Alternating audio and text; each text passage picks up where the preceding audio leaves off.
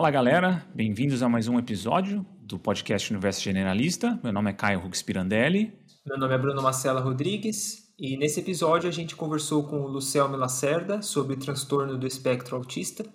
O Lucelme tem pós-doutorado em psicologia pelo FSCAR, estudando a inclusão escolar da pessoa com transtorno do espectro autista, a TEA, doutor em educação e mestre em história pela PUC São Paulo, historiador, especialista em educação especial, inclusive políticas de inclusão, pesquisa a representação da pessoa com TEA, inclusão escolar e mediação escolar em processos inclusivos.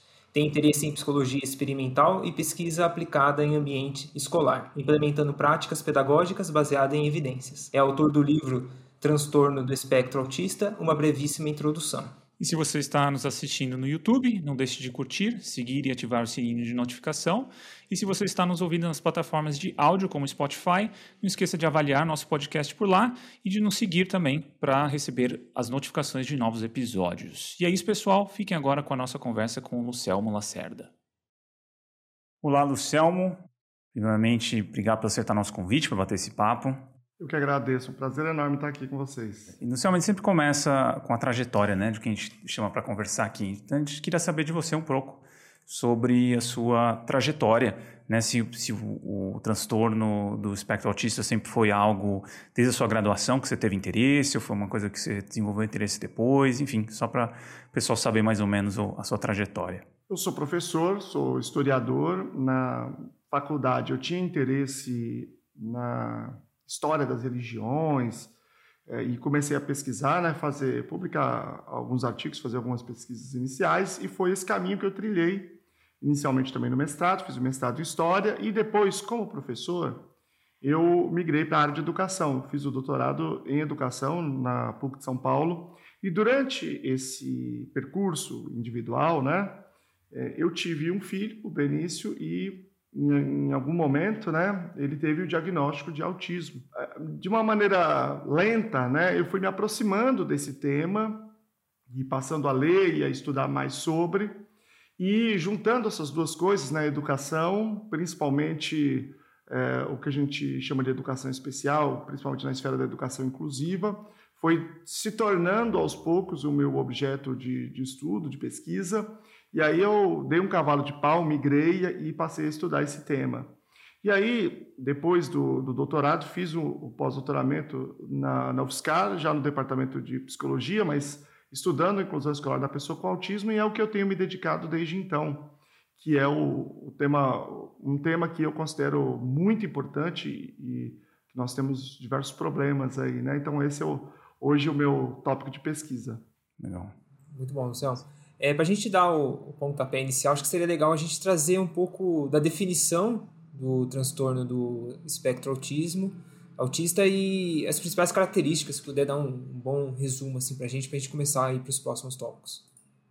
Tá, é importante a gente distinguir o que, que é o mundo da ciência do mundo da esfera clínica, né, da prática clínica dos médicos, porque assim, quando você fala de ciência, cada um pode falar uma coisa, a gente vai disputando essas visões, vai produzindo evidências e, eventualmente, uma acumula mais do que outra evidências para se tornar aí uma visão hegemônica. Mas, do ponto de vista da oferta de serviços de saúde, de educação por parte do Estado, é preciso que haja uma certa clareza, uma certa descrição uh, daquilo que é, é, num certo momento, a, a, a visão predominante no mundo da ciência, né? E que depois vai se atualizando. Então nós temos os manuais diagnósticos. Existem dois grandes manuais diagnósticos no mundo. Um é o DSM, o Manual Estatístico Diagnóstico de Transtornos, de Transtornos Mentais, da Associação Americana de Psiquiatria, e tem o CID, né, a Classificação Internacional de Doenças e Problemas Relacionados à Saúde da Organização Mundial de Saúde.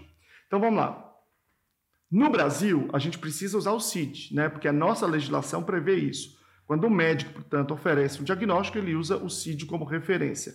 Nós estamos já no CID 11, mas a tradução oficial para o Brasil só é, sai em 2025, portanto, é, estamos ainda usando, os médicos usando o CID 10. E pelo CID há uma definição que pode eventualmente ser questionada cientificamente e a gente vai evoluindo, mas eu vou trabalhar com essa definição que está no CID, porque é ela que orienta a prática médica. Né? O uhum. autismo, o transtorno do espectro do autismo, ela é uma condição do neurodesenvolvimento. Ou seja, durante o processo de desenvolvimento neurológico, o indivíduo tem alterações, diferenças que impactam na sua qualidade de vida através da mudança de dois aspectos fundamentais, que é o que configura exatamente o diagnóstico, né?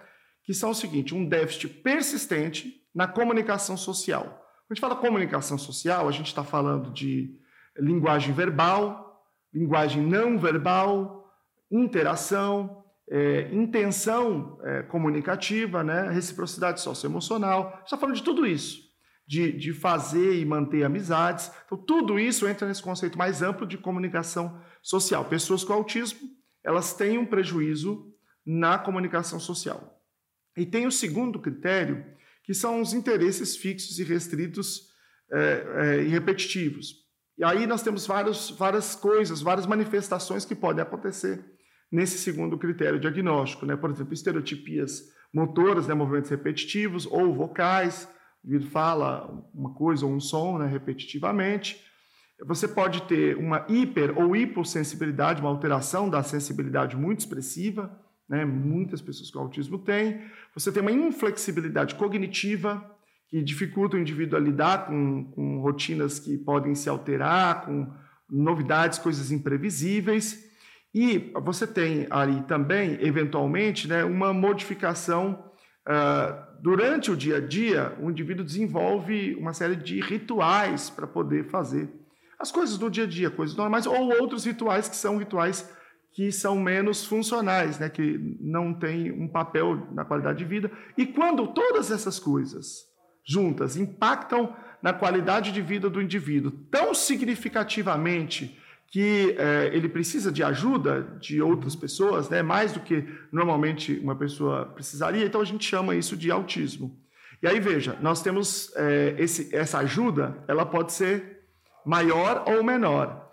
No DSM se fala em nível 1, 2 e 3. Então lá se diz assim: se ele precisa de ajuda, nível 1. Se ele precisa de ajuda substancial, nível 2. Se ele precisa de ajuda muito substancial, nível 3. Essa é a é a forma que o DSM uh, faz. Só que o, o CID, ele faz diferente. O CID 11 já, né, esse que vai começar a valer, ele, ele não vai especificar pelo nível de ajuda, mas é, se isso é uma, é, uma coisa que vem ou não com deficiência intelectual, ou se tem prejuízo verbal, ou se tem é, é o, total, o indivíduo é totalmente não verbal.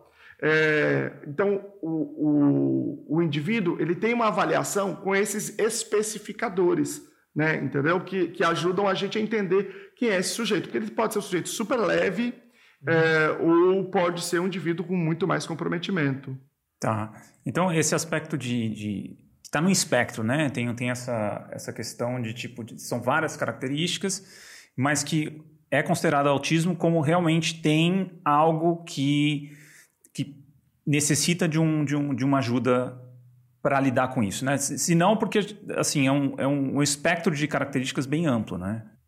É porque na verdade tem uma coisa interessante, né? É, tem um, um, pesquisador inglês chamado Simon Baron Cohen que é, é um dos maiores pesquisadores do mundo. Ele tem uma escala de avaliação que chama Autism Spectrum Quotient, né? Que tem lá 50 traços de autismo, certo? É, é, claro que você pode elaborar esse construto de uma maneira mais ou menos ampla. Então, você pode é, colocar muitas características, mas ele organizou com 50, é, é uma, é uma escala muito, com uma validação muito forte, né? E aí, é, essa escala foi aplicada em pessoas com autismo, validando né, o seu poder preditivo, mas também foi aplicado na população comum, na população é, sem, sem ser seccionada por essa por esse diagnóstico, e as pessoas, as pessoas têm, em média, a metade daqueles traços. Então é uma curva normal, uma curva gaussiana. Isso quer dizer que todo mundo está no espectro do autismo.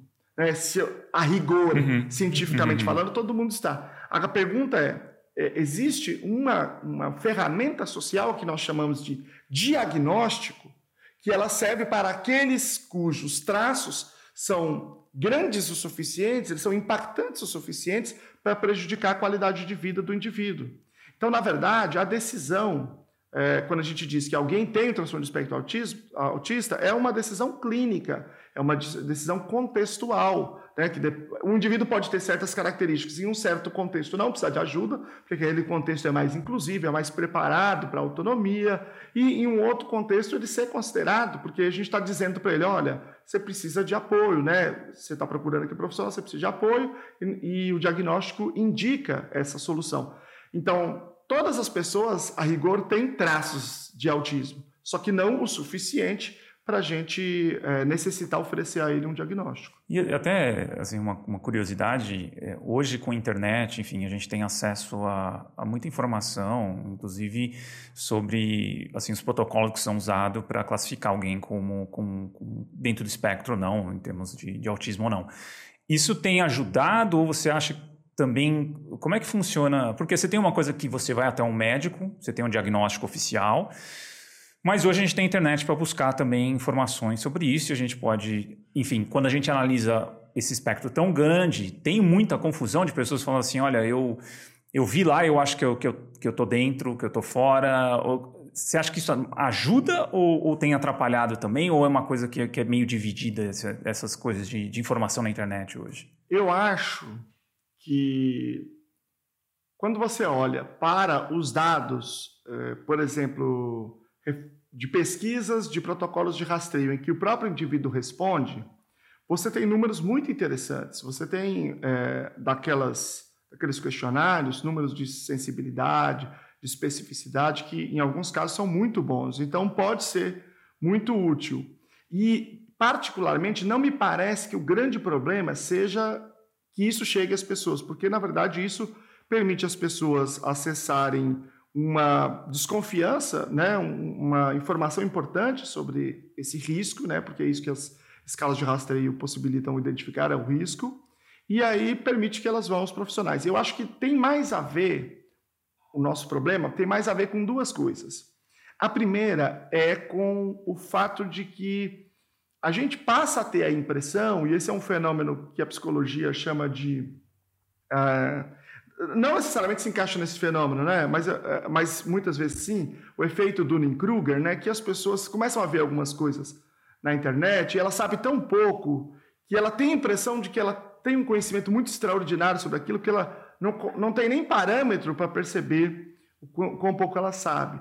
E aí, uhum. às vezes, as pessoas formam certos, certas certezas é, e certa desconfiança com os profissionais, até porque às vezes também tem um histórico ruim com profissionais mal preparados, que, a, que acaba confundindo. Então, muita gente vai lá, faz, faz uma avaliação de rastreio e depois já se, se, se auto-identifica, né? se identifica com uma condição sem procurar, de fato, um diagnóstico formal, o que é, o que é de fato um problema.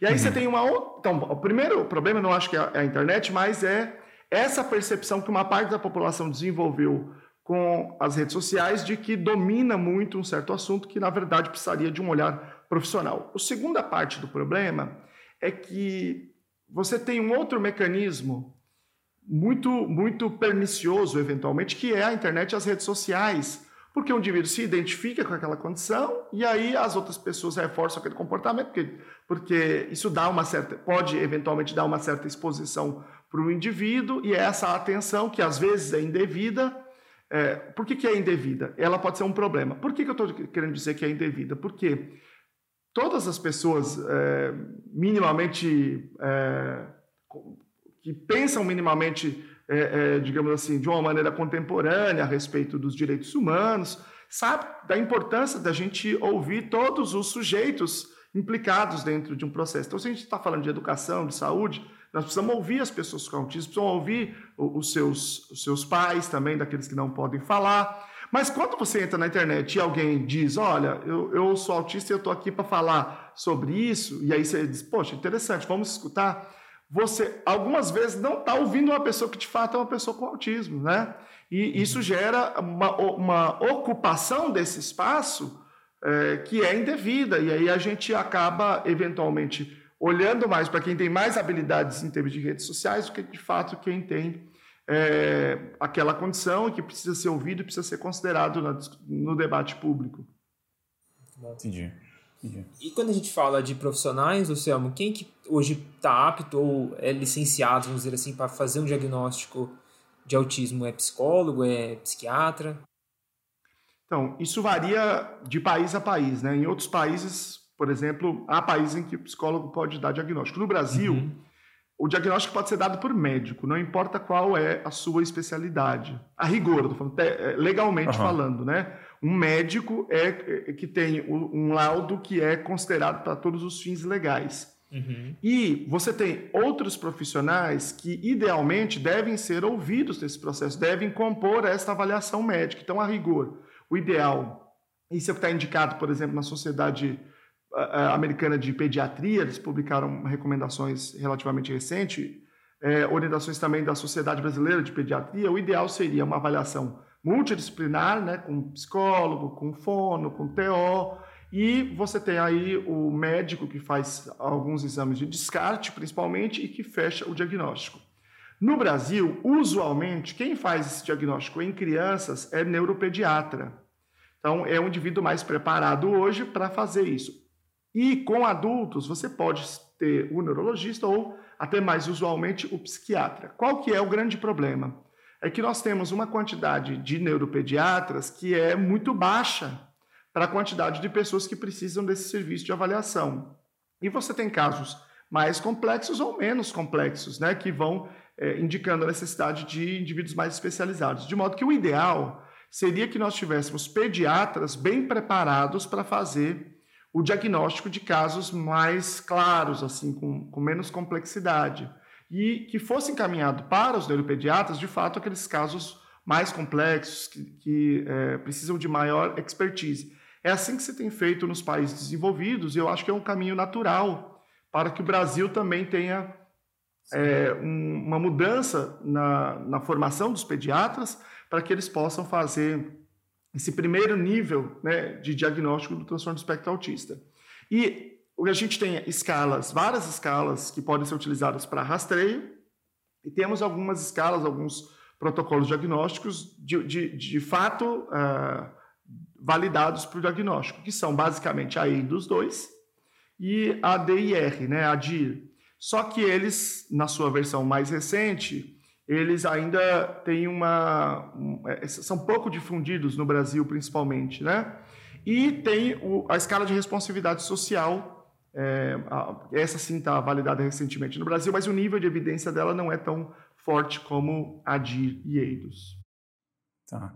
E, Luciano, agora falando, a gente falou de rede social mais para o público uh, em geral, né? Mas falando agora de profissionais que decidem alguma intervenção, né? Ou, ou, para ajudar pessoas que têm que estão dentro do, do, do, espectro e tudo mais. Tem uh, muita coisa ruim sendo feita quanto a isso, assim, profissionais que ou pseudociências ou, ou intervindo nesse, nesses quadros.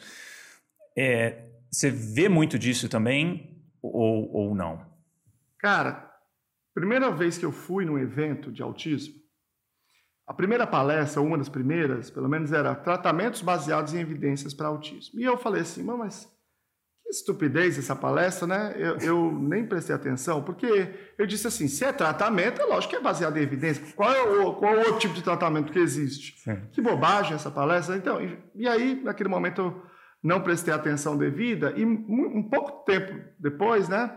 Eu percebi que talvez fosse a palestra mais importante do evento, porque eu descobri que a grande maioria, o grosso do que é feito para as pessoas com autismo é baseado em pseudociência, né? Então vamos lá, vamos fazer uma distinção aqui de saúde e educação. Na, na saúde, o sistema brasileiro de saúde de apoio à pessoa com deficiência, ele é dividido, né? Você tem o SER e o CAPS. O CAPS ele é todo estruturado com base na psicanálise. É, a, a, a estrutura é baseada uh, no atendimento psicanalítico. E, basicamente, o que os indivíduos têm nesses lugares é, é remédio. Né? O psiquiatra vai lá, dá o remédio ou o tratamento psicanalítico de grupo. Então, nós estamos falando de duas coisas aqui que, para autismo, é absolutamente inadequado. Bom, a psicanálise é uma pseudociência, independentemente de qual é o campo que a gente está falando. Né? Uhum. Né? Então, é uma coisa que já já não faz sentido estar presente no serviço público, mas ela é muito forte politicamente no Brasil, na Argentina e alguns outros lugares. e ainda, ainda está muito forte no, no serviço público, embora haja pessoas no CAPES que, que tenham compromisso com ciência, não é todo mundo. Mas a estrutura não permite uma intervenção de fato baseada na melhor evidência. E a questão do remédio, o remédio, não existe remédio para autismo, né? Nenhum. Existe dois remédios com evidência para sintomas secundários é, usuais em pessoas com autismo, que é irritabilidade e agressividade, que são risperidona e aripiprazol. Então, ali há um limite muito grande da ação medicamentosa quando você fala de pessoa com autismo. E ela não faz sentido isoladamente, porque ela não, nem esses sintomas ela não trata. Ela reduz para que o tratamento, de fato, com a melhor evidência, possa ser introduzido com maior tranquilidade em casos mais desafiadores. Então, hoje, o CAPS, ele de fato está absolutamente distante do que é, precisam as pessoas com autismo, ainda que a nova linha de cuidado é, tenha apontado a necessidade de intervenções baseadas em evidências. Mas isso ainda não existe de fato no serviço público. O SER, ele, a mesma coisa, ele tem um, um documento mais antigo de diretrizes né, de, de orientação, que é de 2013, se não me engano, e que já apontava no sentido de práticas com evidência, mas você tem uma estrutura também que não favorece esse tipo de implementação por vários motivos, porque segmenta a intervenção é, de vários profissionais e porque, de fato, não existe formação para esses profissionais, a carga horária é muito baixa e a gente precisa de uma carga horária mais intensiva para casos de autismo, e você tem também uma, uma dificuldade de acesso a todos os lugares, porque nós estamos falando de um serviço público que não, tá, não, é, não é universal, não está em todos os lugares. Está em poucos uhum. lugares, é difícil você conseguir consulta. Aí, quando você consegue a 40 minutos, a cada 15 dias, demora não sei quantos meses, então é muito distante do, do necessário. E nós temos a educação. Na educação, aí a coisa é mais grave ainda, porque aí existe uma recusa absoluta, completa de qualquer prática baseada em evidência. É, por exemplo, quando a gente fala de é, pessoas com deficiência na, na, escolarização, a primeira palavra de qualquer pessoa que está comprometida a estudar isso é plano educacional individualizado. Mas essa é uma palavra, por exemplo, que não existe nenhum documento nacional, nenhum. Nem decreto, nem portaria, nem, nem nada, em lei, nada, nada, nada em nível, em nível federal. E poucos municípios têm coisas diferentes do que isso. Então, a gente vive, na esfera da, da educação, um predomínio é, assim, massacrante de ideias é, pseudocientíficas muito fortes, principalmente dentro das universidades, universidades é, públicas. Eu vou, te dar um, vou dar um exemplo para vocês. A CAPES tem um mestrado, que é mestrado em Educação Inclusiva, e que reúne 19 universidades públicas. Tá? na, na, no penúltimo edital, uh, no último edital não saiu bibliografia, mas no penúltimo saiu. Eram as mesmas universidades e tinha lá uma lista de bibliografia que era por ordem de importância e não por, por ordem alfabética. O primeiro, eu não me lembro exatamente o título, mas era mais ou menos assim: Educação Especial baseada em evidências científicas. E eles diziam que evidência científica é uma coisa de direita conservadora, que a gente, portanto, não podia usar em educação. Nossa. Por quê? Porque nos Estados Unidos tem uma lei chamada Nenhuma Criança Deixada para Trás, No Child Left Behind, que é uma lei de 2001. 2001, logo foi o Bush, se é o Bush é de direita, então ciência na educação é de direita. Se o autor poderia ter prestado um pouco mais de atenção, que a lei foi proposta por um deputado republicano e um democrata e por um senador republicano e por um democrata. Foi assinada como um, como um consenso das forças políticas de direita e esquerda do povo e dos estados dos Estados Unidos. Não tem nada a ver com Bush. O Bush foi só o cara que, que uhum. sancionou porque era é, é, obrigação dele. Então, é, esse tipo de ideia é muito forte na educação brasileira. E é uma ideia, é, é, bizarramente, é uma ideia que é, depõe principalmente contra o, o, acesso dos pobres à educação, né? porque os ricos podem ir para uma escola particular que propõe é, o que quer que seja que eles escolham. Os pobres não, eles são obrigados a ir para a escola pública perto da sua casa, que tem uh, como diretrizes fundamentais a ideia de que a ciência é do mal e a ciência não pode ser utilizada em educação. Nossa, é surreal. É, é, eu tenho acompanhado até uns debates no meio da psicologia, né? Sou economista, mas enfim, eu tenho um fascínio pelo comportamento humano, então a gente acaba tendo amigos também dessa área. Já, já entrevistamos aqui inúmeros, inúmeras pessoas da área. E, e esse tabu, né, de, de, de discutir a, a práticas baseadas em evidência ou psicologia baseada em evidência, Mas você até entende que, que você tem uma margem para alguns debates disso quando você não está falando de, de indivíduos que realmente precisam de ajuda, né? De uma ajuda assim drástica, uma intervenção que realmente ajude essas pessoas, né? Então você fala assim, ah, eu tenho alguns problemas, eu quero fazer uma psicoterapia e para mim o dano de eu pegar um, um, psicoterapeuta que não é baseado em evidência, ele é um. A outra coisa é quando eu tenho uma demanda muito específica de trabalhar algum, algumas habilidades, por exemplo, que eu preciso para minha família, para o meu filho, para mim mesmo. E eu sou, eu caio nesse redemoinho de, de pseudociência, de, de, de coisas que realmente não funcionam, né, cara? Então é meio que desesperador, assim, para mim. Ai, eu que sou de fora já vejo isso, já, já me dá um desespero. Eu imagino quem está na área, e principalmente você que trabalha com, com, com algo tão fundamental, né? Então, cara, eu não. Eu, e, não veja, sei nem... no caso do autismo, especificamente, né, ou de outros transtornos do desenvolvimento, a gente tem uma janela de oportunidade muito pequena quando, quando você tem um bebê. Quando, quando eu fui no médico e, e o médico disse assim: Olha, seu filho tem autismo e ele prescreveu alguma coisa para eu fazer, quando o médico me diz isso, eu parto do pressuposto, eu partia antes, né, de que aquilo que ele está falando é baseado em ciência, certo? De que houve um monte de pesquisa, isso funcionou e por isso que ele está me, me propondo isso. E aí eu fui fazer o que o médico falou, assim nós ficamos quatro anos e meio sem absolutamente nenhum progresso. E aí, e aí que eu decidi estudar, e aí que eu, inclusive, participei dessa palestra que, que eu relatei. E aí eu descobri que aquilo que o médico tinha descrito para eu fazer era uma coisa que inúmeras pesquisas já tinham demonstrado que não funcionavam, que eram equivalentes a ficar em casa.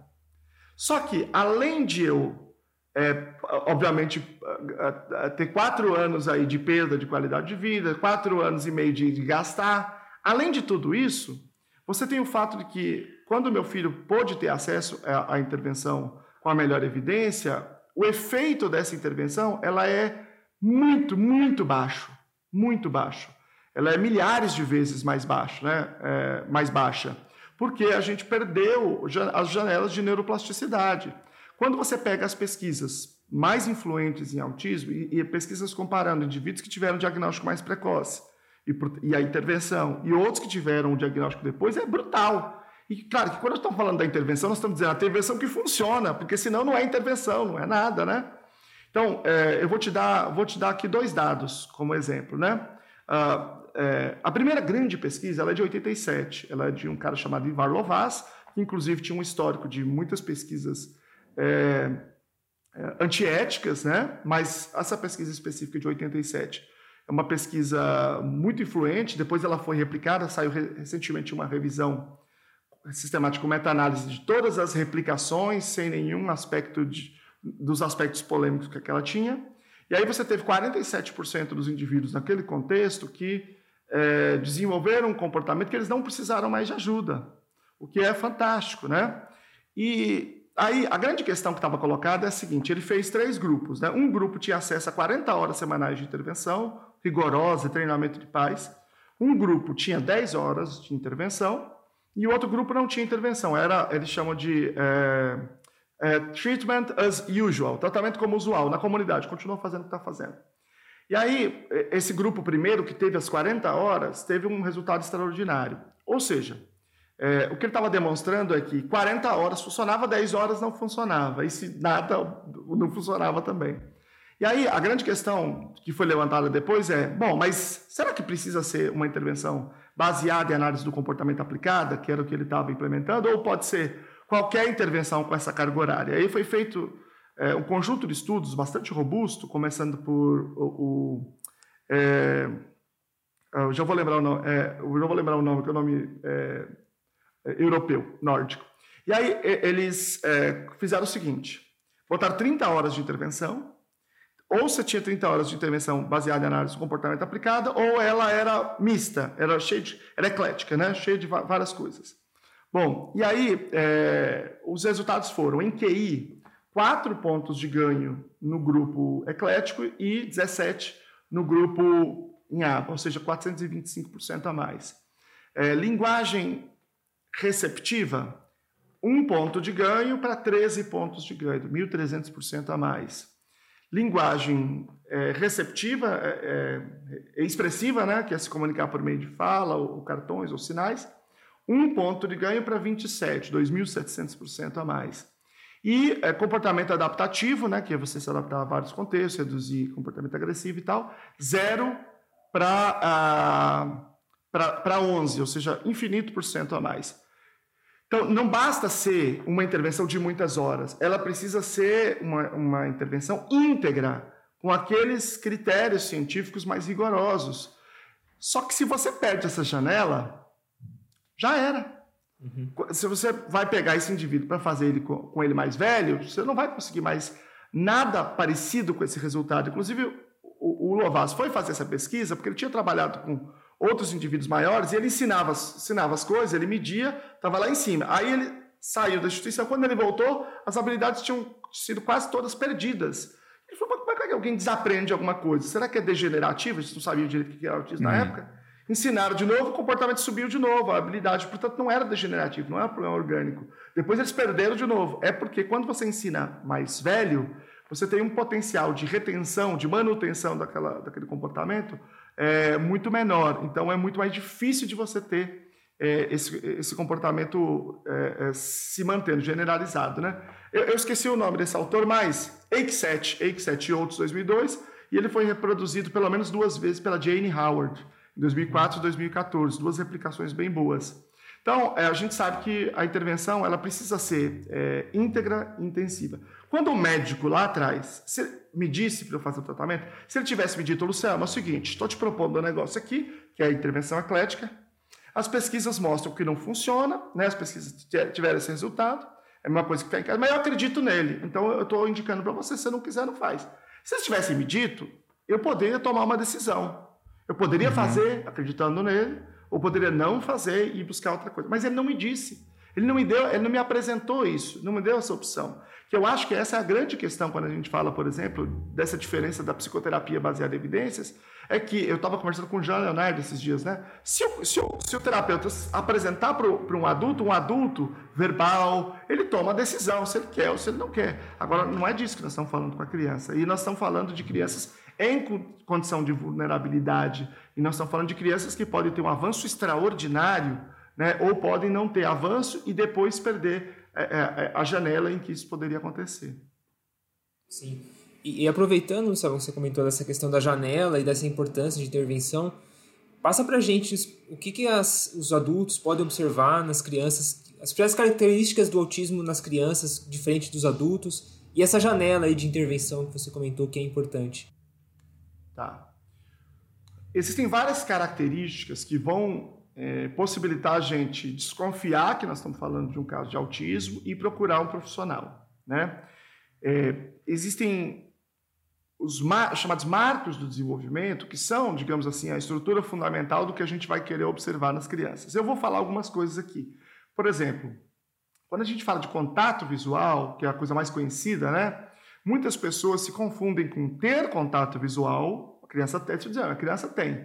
Mas, na verdade, é um pouco mais complicado, é ter contato visual sustentado. Porque as crianças, se você for a qualquer lugar público que tiver criança, você olha para ela, parece que ela sabe um segredo seu, que ela fixa no seu olho e ela sustenta aquilo, você fala, meu Deus, ela está sabendo de que, que eu não estou sabendo. né? É, então, as crianças com autismo, eventualmente, elas podem ter o contato visual até sustentado, mas é mais improvável. Né? É, esse é um traço bastante comum.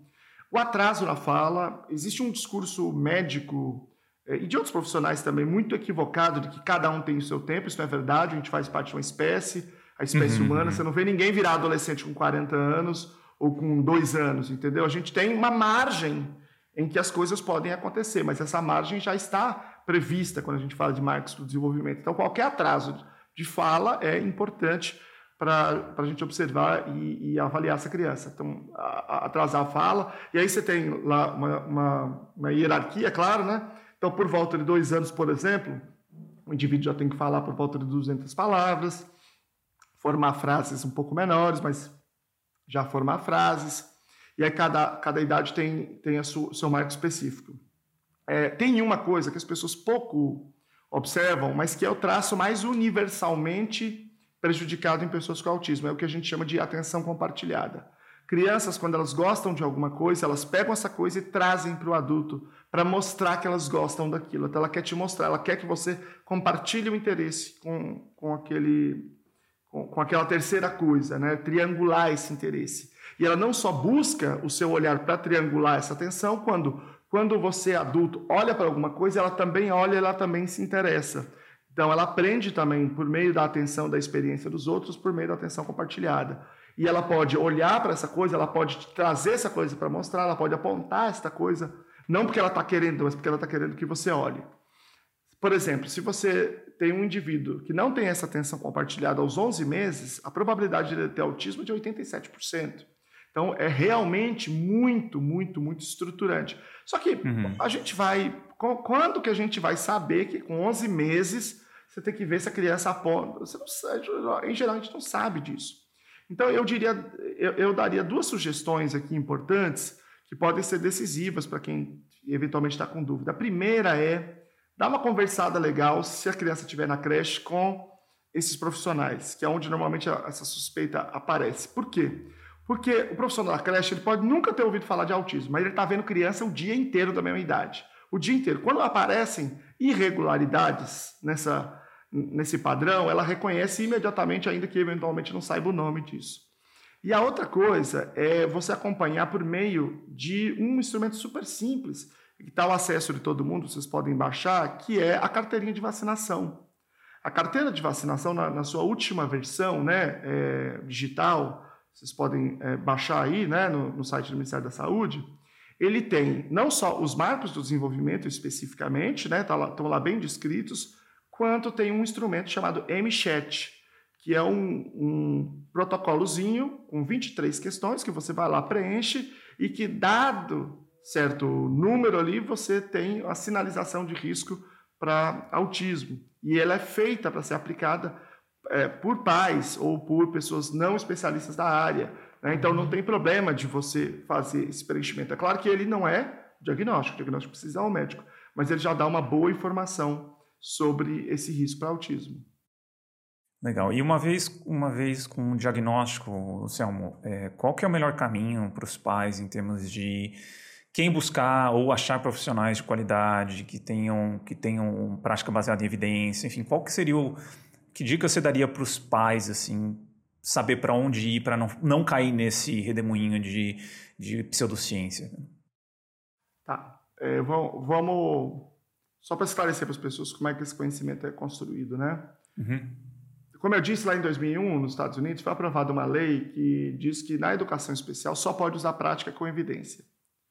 E aí, a partir desta lei, foi é, criado né, um, um, digamos assim, um, um esforço para financiar pesquisas que indicassem quais práticas têm evidência para pessoas com autismo. Existem duas grandes iniciativas nos Estados Unidos nesse sentido, e a última delas é bastante recente, é de 2020. Inclusive tem um, uma versão em português oficial no, no, site, né? Que é do National Clearing House, N-C-A-E-P. Vocês podem procurar assim, práticas baseadas em evidências para autismo. E aí eles publicam essas práticas e no último, nessa última versão, esse último relatório, tem 28 práticas baseadas em evidências. Elas são é, utilizadas tanto em escolas quanto em ambientes clínicos, tá? Só não, não se discute lá medicação ou suplementação. Mas todas as outras práticas que não são medicamentosas estão lá descritas. Existem 28 práticas. Dessas 28, 26 são baseadas em análise do comportamento aplicada.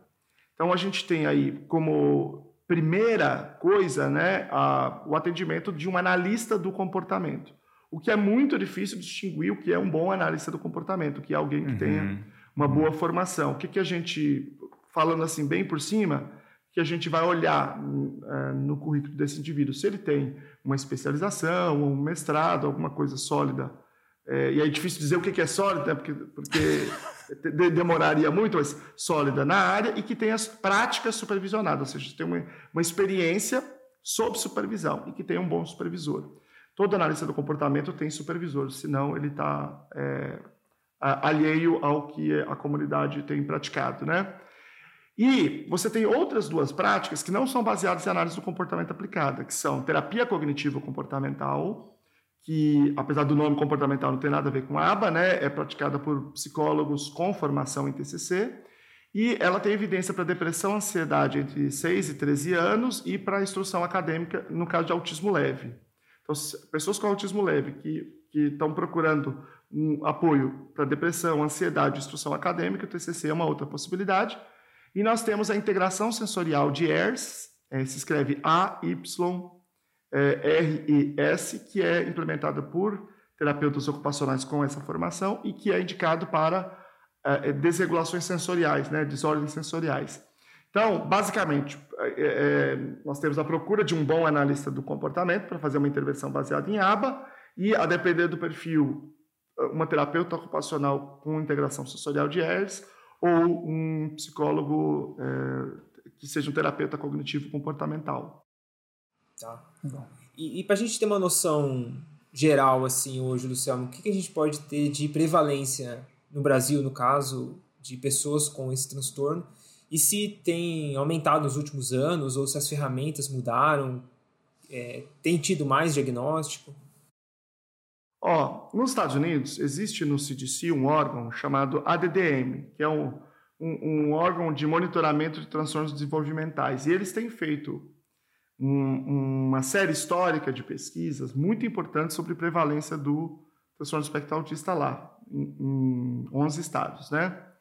É, e esses dados, eles é, são comparados com outros, uh, outros estudos de prevalência que acontecem em vários lugares do mundo, inclusive lugares é, geneticamente falando, né, com um histórico muito diferente. A Europa como um todo, é, Coreia, China, Japão. Então, a, de modo geral, o consenso que a gente tem hoje é que não existem diferenças genéticas significativas entre as várias populações genéticas, os vários grupos genéticos, digamos assim, né, é, na prevalência de autismo. Então, a gente tem metodologias que variam e, portanto, você tem variações nessa prevalência, mas é, nada indica que haja diferenças significativas entre esses vários povos. E, de fato, esse grupo de trabalho dos Estados Unidos do CDC é aquele mais robusto, que trabalha com dados mais fortes, com a metodologia melhor. Então, a gente, de um modo geral, tem entendido que nós temos a, devemos ter aqui a, a mesma proporção do que eles têm lá. Porque aqui no Brasil nós não temos pesquisas de prevalência do autismo, a gente vai ter agora no censo, mas é, uma, é um dado que não é um dado de prevalência, porque por mil motivos né, a gente tem muita dificuldade de fazer diagnóstico aqui, tudo isso. Então, a gente tem como último dado, que é de dezembro do ano passado, um a cada 44 crianças.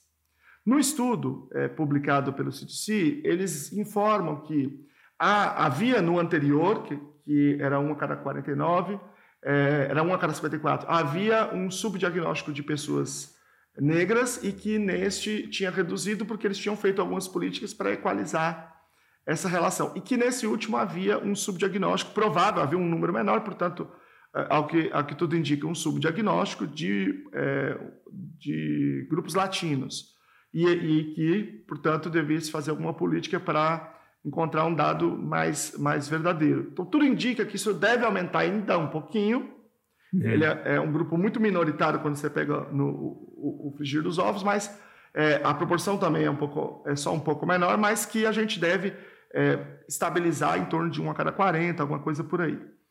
E esse número ele foi aumentando, né? Porque era 1 a cada 160, foi diminuindo, foi aumentando o número, né? Portanto, uhum. aumentando a quantidade de pessoas com autismo. É, mas, ao que tudo indica, é, essas e há várias pesquisas explorando isso, essas questões não devem dizer respeito, de fato, a um aumento da quantidade de pessoas com autismo, e sim ao aumento de outras variáveis. Quais são elas as mais importantes? A primeira, a mais importante, é a mudança daquilo que nós chamamos de autismo.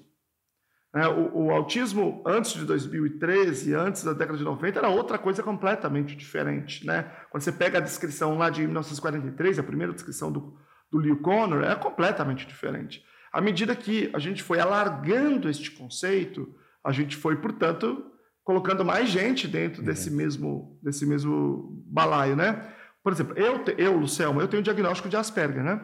Porque quando eu fiz ainda era esse, essa terminologia.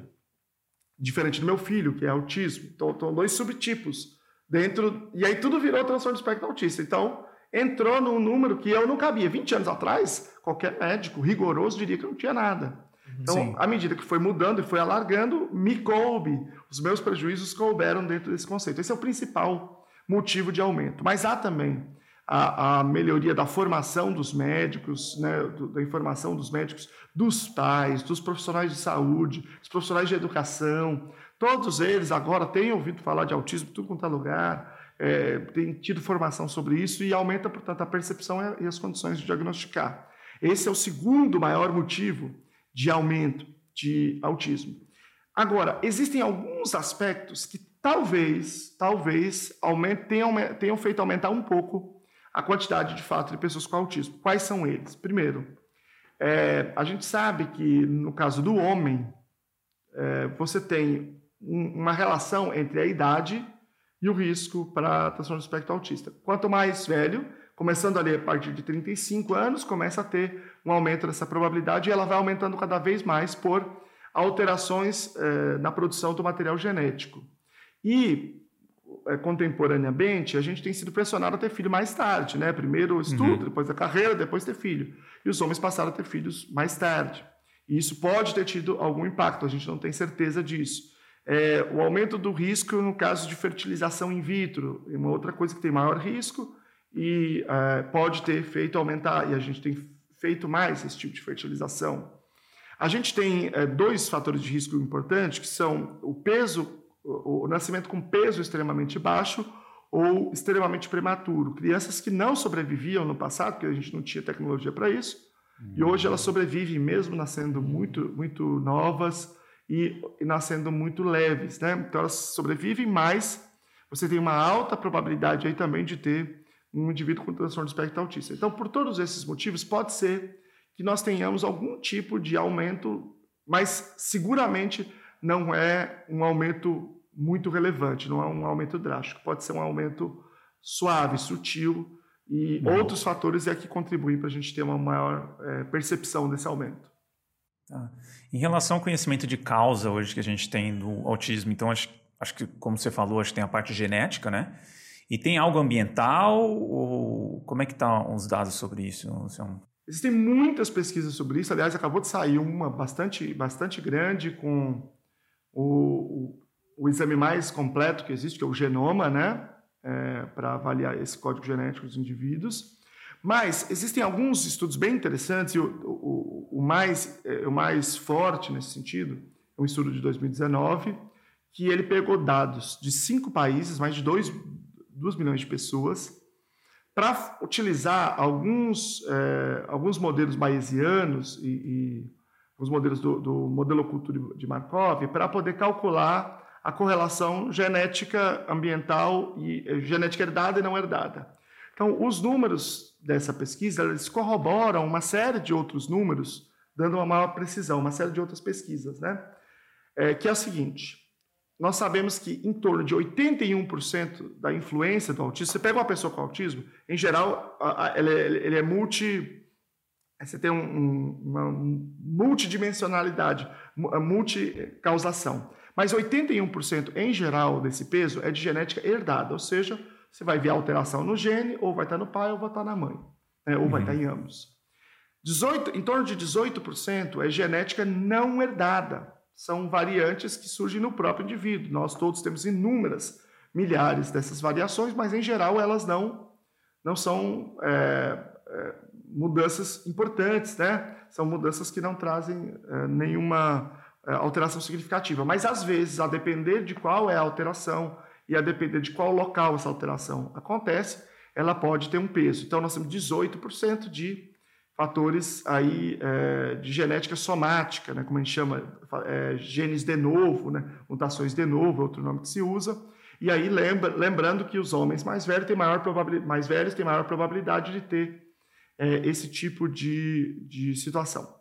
E nós temos em torno de 1%, né, de 0,4% a 1,2% de influência de fatores ambientais, mas aqui é importante o que eu vou completar aqui, porque no senso comum, quando a gente fala ambiental, a gente está falando de uma coisa, quando a gente está falando desse, desse contexto, a gente está falando de outra. É ambiental dentro do útero, ambiental intrauterino. Quais são os fatores que a gente sabe que tem um impacto significativo aí, infecções durante a gravidez. É, a gente, por exemplo, supõe, a gente não, não tem o dado ainda, supõe, por exemplo, que a pandemia de Covid pode aumentar ligeiramente esse número por conta das infecções durante o período de gravidez. Existem dados muito sólidos sobre outras infecções, né? principalmente quando essa infecção gera hospitalização, porque a gente tem corte de um país inteiro, por exemplo, nesse caso. Então, o dado é muito forte. A outra coisa é o consumo de alguns medicamentos, mas principalmente o ácido valproico durante a gravidez, que é um anticonvulsivante, às vezes utilizado para transtornos de humor também, e, e consumo de maconha é, durante a gravidez. A gente não tem certeza, no caso da maconha, é uma pesquisa relativamente recente, que pegou uma corte de um estado inteiro, somado com outras pesquisas, né, claro, mas essa mais influente saiu na Nature, é, é, sobre o Canadá, e eles não estratificaram os dados se o consumo foi no primeiro trimestre ou, no, ou em algum outro momento da gravidez. Mas, é, é, em geral, os dados mais, forte, de, mais fortes de, de fatores ambientais dizem respeito ao primeiro trimestre, né? O período mais crítico para a formação cerebral. Agora, quando a gente fala de genética, às vezes a pessoa faz o exame e não dá nada. Ela fala, não é genética, não é isso. É porque a gente não conhece qual é a genética que causa. Porque, uhum. como eu estou dizendo, são pesquisas grandes que fazem correlação de muitas variáveis para determinar que isso é genético. Mas não quer dizer que no indivíduo isso vai se revelar. É, então, a gente, de um modo geral, tem é, é, feito né, um exame que é o exoma, que a Academia Americana de Pediatria indica como um exame é, que todos os indivíduos deveriam passar, embora no Brasil seja difícil, né? Mas ele avalia todos aqueles é, genes que são codificantes, codificam proteínas, né? E uhum. você tem uma pequena porção das pessoas com autismo que você consegue identificar os genes é, é, que, que o causam, né? Que são casos monogênicos ali ou com genes com alto impacto. Mas na grande maioria você tem vários genes de baixo impacto agindo, e essa somatória é que forma esse, esse, esse caso aí que a gente chama de autismo. Então, muito provavelmente, nos próximos anos, a gente vai ter algoritmo de, de cálculo dessas muitas variações que hoje a gente ainda não tem. Então, existem algumas plataformas que estratificam, que tratam esses dados, estratificam por níveis de impacto. Então, tem nível 1 é aquele gene que a gente sabe que causa autismo, né? É o tá fortemente relacionado, né? Quase sempre está presente. Aí nível 2, o dado não é tão claro, nível 3, até o 6. Então, do nível 2 ao nível 6, a gente chama de VUS, né? Que são é, sem significado clínico específico é, demonstrado. E o nível 1 é o, é o patogênico, aquele que a gente sabe que está diretamente ligado ao autismo. Eu, por exemplo, eu e meu filho fizemos, né? O meu filho tem dois genes é, nível 1, que é o, o set de 5 e o act de 4, e eu tenho um deles que é o act de 4.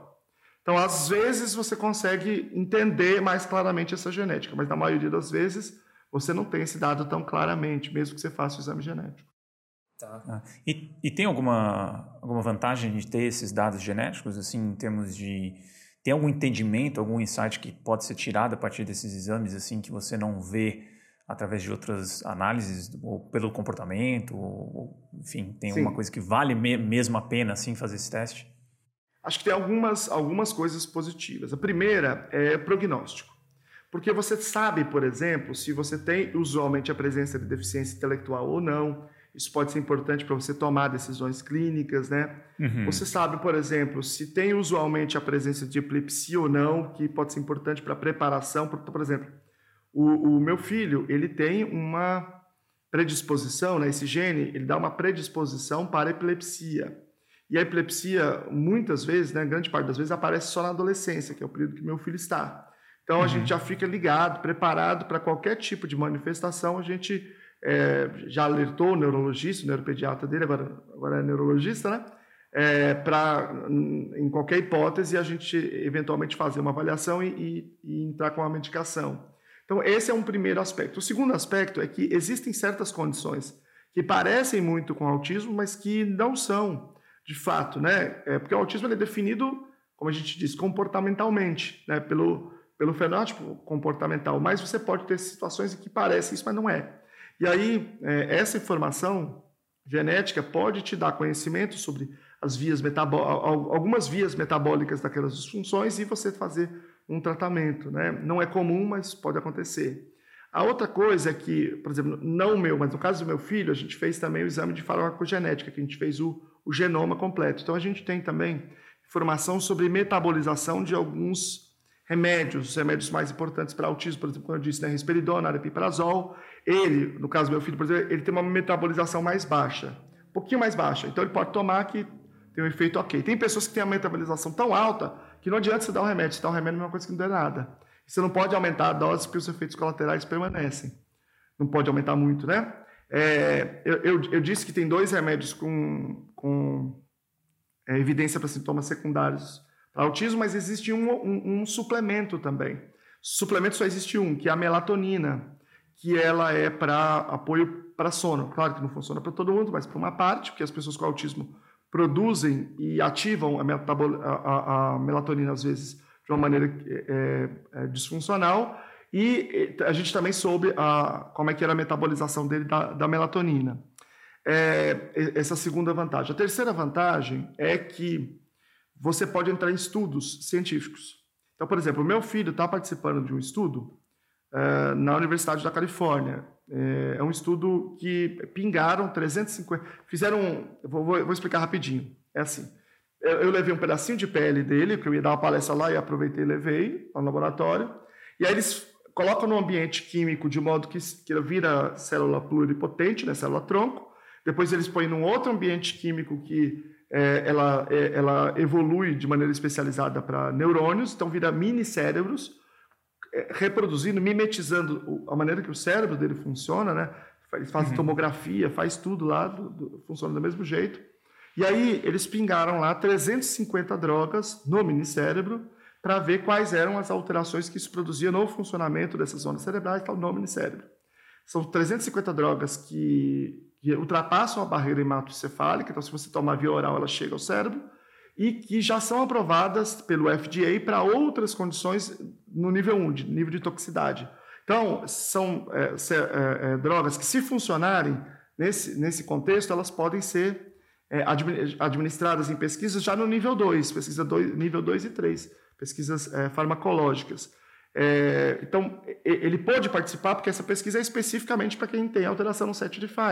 Então, te abre portas aí para algumas pesquisas que estratificam é, geneticamente. E o que me parece é que nos próximos anos só vai haver esse tipo de pesquisa. Eu duvido que vá haver pesquisas farmacológicas para é, autismo idiopático nos próximos anos, porque todas as grandes esperanças que a gente teve nos últimos anos, todas falharam.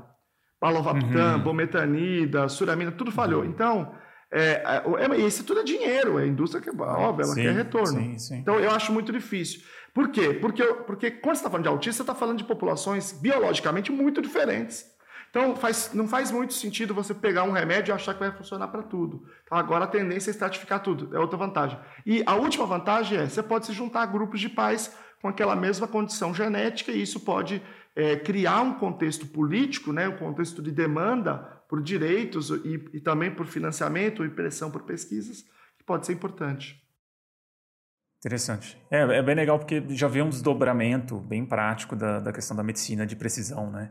E, tipo assim, o, o, real impacto dela, né? Porque, que nem você falou, a gente tem um, um espectro, né? Então, você tem uma variabilidade imensa de, de indivíduos, de características.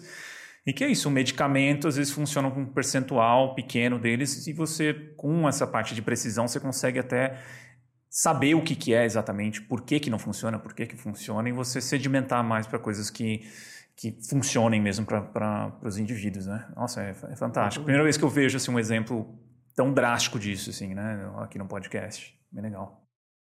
E, Luciano, é, existe uma explicação do porquê de uma maior incidência em homens em relação ao autismo? E se. E não. quando a gente. Não? mas, mas peraí, continua, continua a pergunta, desculpa. Te não, e se aproveitando já o tópico, se existe uma característica diferente das mulheres, uma, um, tá. um lance comportamental muito diferente que dá para distinguir assim. Existem algumas hipóteses que são interessantes sobre o motivo para que isso aconteça em homens, mas a gente não tem certeza, na verdade. É, existe agora, é, recentemente, inclusive, saiu um artigo bastante importante sobre isso, aquilo que a literatura chama de é, fator protetor feminino, que a gente não sabe qual é o onde que ele acontece, como ele acontece, mas que os estudos indicam que ele, ele tem duas naturezas. Ele é cumulativo. Uma é hormonal e a outra é genética, mas qual exatamente a gente não sabe. Existe uma hipótese bastante interessante do Simon Baron Cohen de que é, a superexposição do cérebro à testosterona na fase de, é, é, de neurodesenvolvimento poderia ser um, uma, uma, um processo de causação do autismo. Isso explicaria o, o por que, que o autismo ele é ele de alguma forma pode ser interpretado como o que ele chamou na época de é, cérebro hipermasculino, depois ele mudou essa expressão, é, e explicaria por que, que tem maior incidência em meninos, porque meninas e meninos têm testosterona, mas os meninos têm mais. mais. Né? Uhum. É, e aí a, a, grande questão que está colocada é a seguinte: quando a gente é, vê essa proporção, a primeira coisa que a gente se pergunta é: será que isso é de verdade ou isso é um enviesamento do diagnóstico por um motivo é, cultural, porque as mulheres é, são sub, subdiagnosticadas, porque têm menos acesso, porque se espera do papel feminino uma, um certo comportamento e tal. Então, essa é a primeira pergunta. E essa pergunta foi enfrentada, está sendo enfrentada por muitas pesquisas, que têm indicado que as duas coisas são verdadeiras. Né? Você tem, de fato, um subdiagnóstico de mulheres por, uma, por algum tipo de negligência ou uma expectativa é, diferente daquela que a gente é, vê nos meninos, e a gente também tem um subdiagnóstico porque, é, a, a, porque de fato existe mais em meninos. Então, quando a gente olha para a realidade e descreve esse fenômeno, a gente descreve basicamente aquilo que a gente vê nos meninos. E quando você olha para a menina, isso se apresenta em termos diferentes, características diferentes, que muitas vezes não são bem captadas aí e geram, acumulam esse viés aí. Então, isso é verdade. É, quais são essas características diferentes? Isso, isso não está claro, não está bem, bem descrito, nós estamos estudando, mas ao que tudo indica, é, as meninas têm é, uma condição um pouco mais é, relacionada com a deficiência intelectual, então você tem maior presença nas meninas com a deficiência intelectual, e você tem também, é, por exemplo, é, alguns déficits que são mais expressivos, por exemplo, na área motora, mas é, mas tem mais a ver com a expectativa que você tem do que de fato com uma diferença muito grande nessa descrição, né? Agora, a gente é, se, põe, se põe a perguntar assim, mas espera aí, será que de fato isso não é uma coisa que acontece no decorrer da vida? Porque é, você tem a, a, um molde né, na cultura que espera certas coisas desses dois e que podem encaminhar para certo tipo de comportamento. E aí a gente tem que olhar para as pesquisas para bebês, bebês recém-nascidos. Então, por exemplo, tem pesquisas muito importantes de eye tracking, né? rastreamento ocular, que você pega a criança e põe ela bebezinho. É, é existem pesquisas com crianças de, por exemplo, 24 horas, e você expõe uh, certas coisas para eles, e aí você vê para onde eles olham. Existe um, um, um rastreador. Então, por exemplo, as pesquisas da Karen Pierce, que é uma professora da Universidade da Califórnia no campus de San Diego, ela, ela fez assim: ela pôs o bebê e ela mostrou, de um lado, rostos humanos, pessoas, né? E do outro lado, padrões, é, padrões geométricos ou padrões é, de objetos mecânicos. E o que se observou foi o seguinte: primeiro, primeira informação, meninos olhavam menos para é, estímulos sociais do que meninas. Meninos com desenvolvimento típico, depois eles acompanharam essas crianças, né? Meninos, por isso que o, o Simon Barocorren chamou de cérebro hipermasculino, né? Porque os meninos têm uma propensão maior a estímulos não sociais do que as meninas. E, veja, com 24 horas, portanto, assim, estamos falando ainda de uma aprendizagem social, cultural e tal, né? É, mas a segunda informação importante é que set... aqueles que olhavam mais de 70% do tempo para objetos mecânicos ou geométricos, mais de 70% do tempo, aqueles que olhavam, portanto, a grande maioria do tempo para estímulos não sociais, 100% deles teve diagnóstico de autismo. Portanto, nós estamos. E eram majoritariamente meninos, não meninas. Então, uhum. nós estamos falando que a gente tem um dado é, neonatal muito forte para indicar que de fato, meninos têm mais autismo do que meninas, ainda que nós estejamos subdiagnosticando as meninas uhum. justamente por enviesamentos é, é, da pesquisa e da clínica, que são enviesamentos que a gente precisa corrigir. E, e, e no Brasil tem pouca pesquisa, né, Luciano, assim, em termos de... Como é que está como é que tá esse cenário científico no Brasil quanto ao autismo? Bom, é, primeiro a gente precisa definir o que é pesquisa, o que é ciência, para a gente entender um pouco melhor. Porque no Brasil tem muita universidade fazendo mestrado e doutorado em psicanálise sobre autismo. Uhum. É, só que eu não, desde o meu ponto de vista, isso não é nem pesquisa, não sei se pode chamar de pesquisa, mas pelo menos não é ciência. Uhum. É, eu, acho, eu não sei, a gente precisaria de um balanço, mas acho que a grande maioria do que é feito no Brasil, pelo que eu vejo, assim, eu não acompanho muito esse cenário, né? É, mas tem muita coisa sendo produzida nisso no Brasil. Agora, em termos de ciência, a gente tem alguns grupos muito importantes né? Nós temos na USP, por exemplo, é, dois laboratórios que produzem muito em, termos de genética para autismo, o laboratório da, da professora Maria Rita, que é o Genoma, e o da professora Patrícia Beltrão Braga, que trabalha com minicérebros, né, com o projeto Fada do Dente. É muito, muito sério, muito bom. Nós temos é, o pessoal no Sul e Curitiba, que até fez o, o, o estudo multicêntrico do metanida, eles estavam fazendo lá. É, em termos de intervenção, de análise do comportamento aplicado, nós temos coisas muito boas na Federal do Pará, na USP, na PUC de São Paulo, na, na UEL, é, na Federal da Bahia. Enfim, tem, tem pessoas produzindo coisas é, muito boas, muito rigorosas, muito relevantes no mundo também. Algumas dessas produções é, têm sido é, publicadas no exterior. Eu participo de um, um esforço de pesquisa da Universidade Federal de Itajubá, é, na área de inteligência artificial e autismo, a gente tem publicado bastante coisa no exterior, assim, coisas influentes na I3E, em revistas importantes, é, em outras revistas, né, na, na, Scientific Reports, recentemente, a gente publicou. É, então, é, existem iniciativas, é, várias iniciativas pequenas, né, mas que têm sido bastante é, sólidas. Mas o que me parece é que, se eu comparar isso com o que é feito, que é, que é pseudociência, ou se eu comparar com aquilo que é feito em outras áreas, ainda é muito pouco diante da quantidade que nós temos. Né? Se fosse falar em um a cada 40, né, a gente ia dizer assim que no Brasil nós temos milhões de pessoas com autismo. Né? Agora, na área de educação, é, é, é, é pouquíssimas iniciativas que se fundamentam em ciência. Né? Talvez uma das poucas seja as iniciativas da algumas iniciativas da UFSCar, é, no, no, Departamento de Educação Especial e na Federal de Santa, Ma Santa Maria, mas é, são as coisas muitíssimo, muitíssimo rarefeitas. Uhum. E quando a gente fala de educação inclusiva no panorama hoje, Luciano, como que está? As escolas têm adotado de forma bem adequadas? Como que está esse panorama? Cara, é, é o caos. É o, é o caos. caos. É assim, é. Mas é, é um caos por essa, por essa falta de clareza de, de referência científica para a intervenção também, Anselmo? É, é, principalmente por conta disso. Principalmente por uhum. conta disso. Porque, na verdade, ele é, ele é, uma disputa muito complexa. Né? Porque o que aconteceu foi o seguinte, no mundo inteiro. Na década de 80, 70, 80, a partir da década de 70, começou a se discutir a escolarização de pessoas com, com, com deficiência na escola comum. Principalmente nos Estados Unidos, né? É, e aí começou a surgir esse movimento que a gente chama de inclusão. E eles começaram a botar um tanto de gente e começou a dar certo. Eles falaram, pô, legal. Dava mais certo do que na escola especializada. Pô, tá, tá sendo melhor. E eles estavam num, num, contexto de reestruturação do Estado, por conta da crise do petróleo, né? Começo da década de 70, 73. E você tinha uma saída que era mais econômica, que era mais efetiva. Né?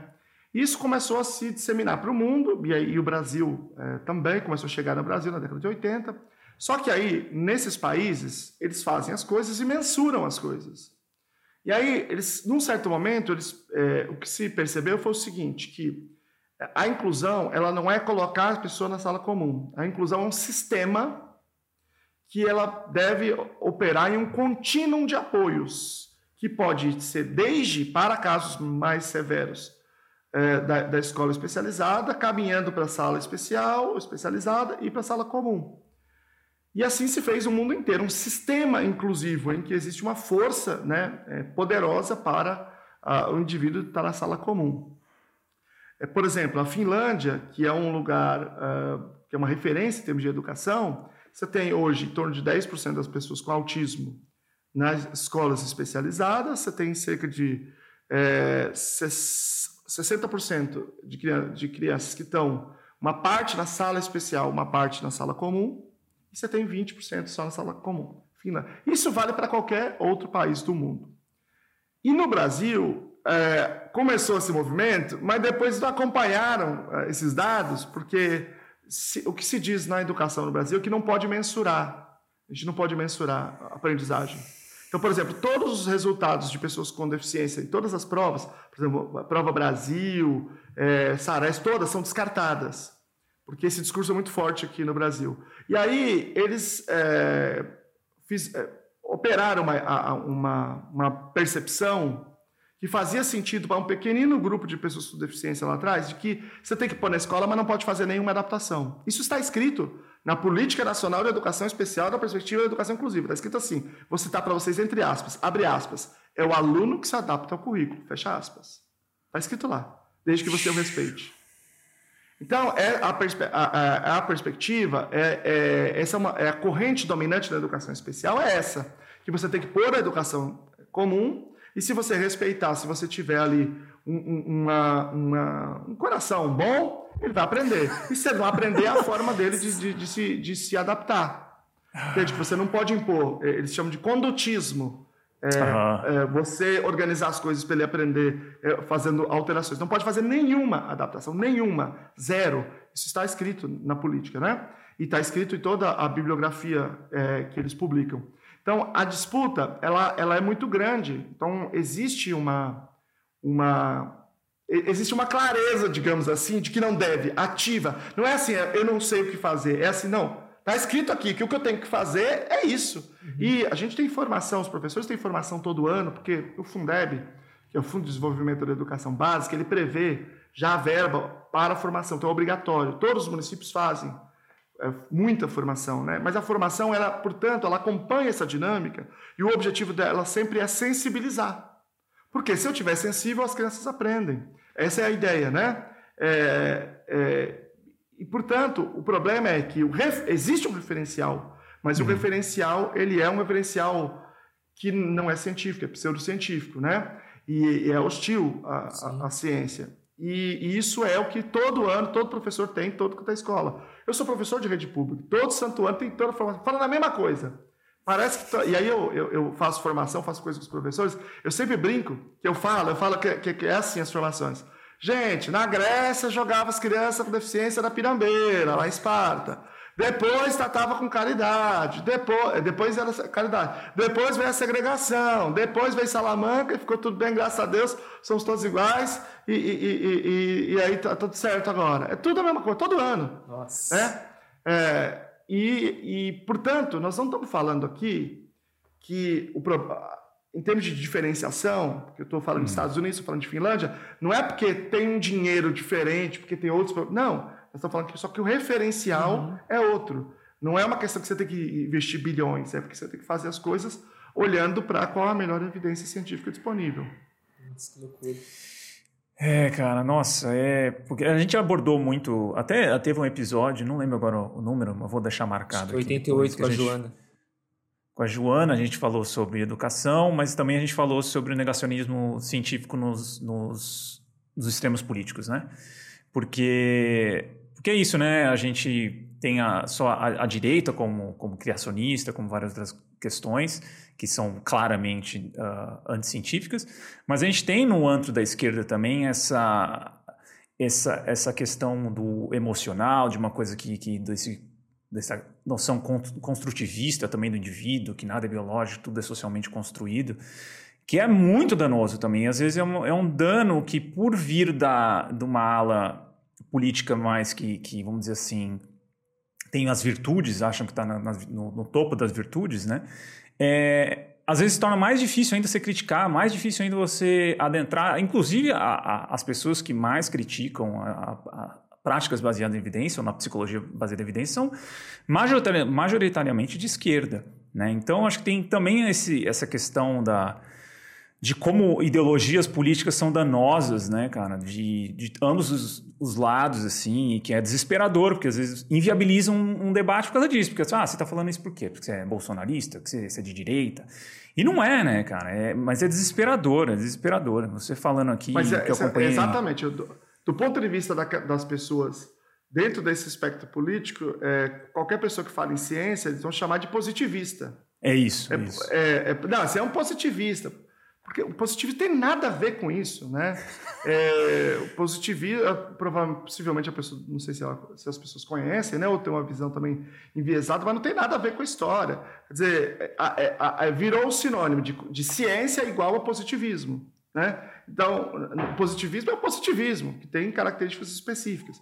E é, cientificista, reducionista, então você tem uma série de, de, de jargões ali que são aplicados a qualquer pessoa que fale em ciência.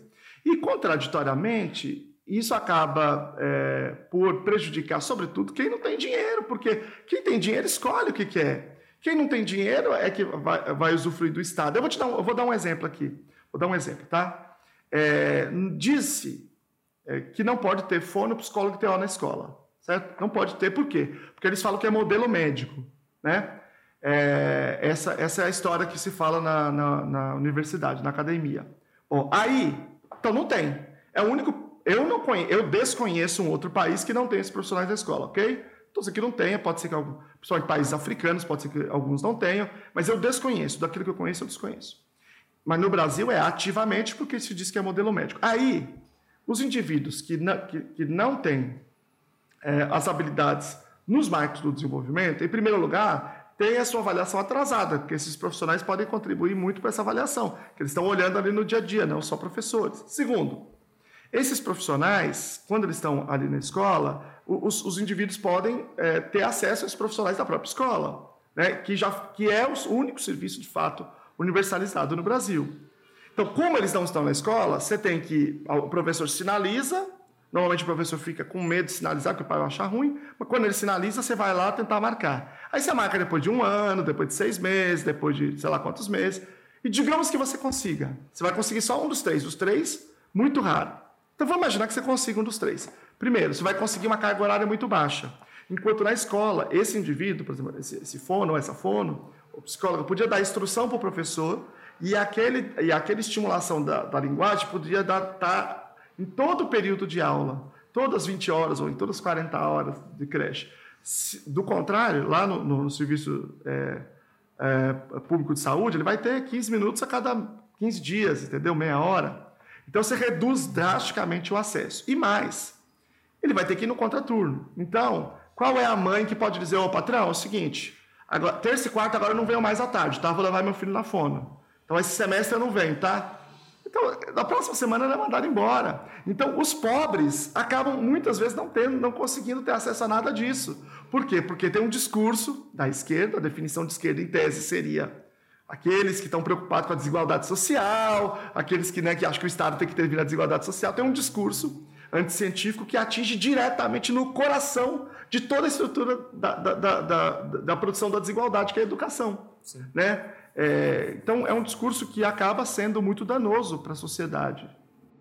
É, a gente cansa de falar aqui da, do impacto né, dessas ideologias dentro de instituições e o quanto que isso é prejudicial. Né? Hoje o pessoal questiona a urna, questiona um monte de coisa, porque a gente acaba perdendo a credibilidade de instituições no qual a gente deveria depositar toda a confiança para as tomadas de decisões públicas, para referência de conhecimento. Então, é, é assustador o que você trouxe aqui para gente também. Né? Mais uma pessoa trazendo esse olhar dessas influências. E eu acho que a questão principal é a seguinte, ó. Por que, que as pessoas acreditam nas coisas mais absurdas que são veiculadas? Se a gente for falar em termos de. de a gente pode falar em, em termos de pós-verdade, de fake news, de qualquer um desses, dessas expressões aí que a gente está discutindo. Como que a pessoa acredita? Vou, dar um exemplo aqui. É, eu vou dar exemplo de duas, tá? Que, que são é, é, ótimas, assim, né? Uma era o seguinte, que é, Ma, Dona Marisa não morreu, quando a mulher do Lula não morreu. Ela está na Rússia preparando o exército para a invasão comunista russa no Brasil. Ótimo, essa é ótima, né? Ótimo. Vamos, vamos. Deixa eu ter uma imagem da Marisa, assim, meio estilo Lenin, que era ótima. Então, a outra, né, é, que o, o, o Boulos, por exemplo, compartilhou, é, primeira vacina contra o câncer, é, que Cuba inventou a primeira vacina contra todos os cânceres. E depois ele apagou. Né? Ou, sei lá, podemos, podemos falar o dia inteiro de, de fake news de ambos aqui. Bom, é, por que, que as pessoas. Que eu estou querendo dizer é o seguinte: que não é propriedade de direita ou de esquerda, embora, claro, tenham candidatos que usem mais ou menos. É, por que, que as pessoas acreditam nesse tipo de, de coisas absurdas? É, essa da, da, vacina do câncer até poderia, mas estocar vento. Eu lembro que quando a Dilma falou isso, é um monte de gente dizendo que a gente estoca vento sim. Por que as pessoas. Porque elas não têm, elas são analfabetas científicas. Porque é, você, você, deveria se perguntar como esse conhecimento foi produzido e ter um mínimo de condição de, de, de, discutir isso. Né? Então, é um problema educacional, é um problema epistemológico, né? de lógica básica, não é nem uma coisa de, de uma pessoa ter doutorado, não. É uma coisa, é, é assim, muito séria. É, e aí, quando a gente fala de educação, a gente está falando de preparar as pessoas ou não para isso para entender isso. Vamos falar de casos concretos aqui, quando a gente fala de educação.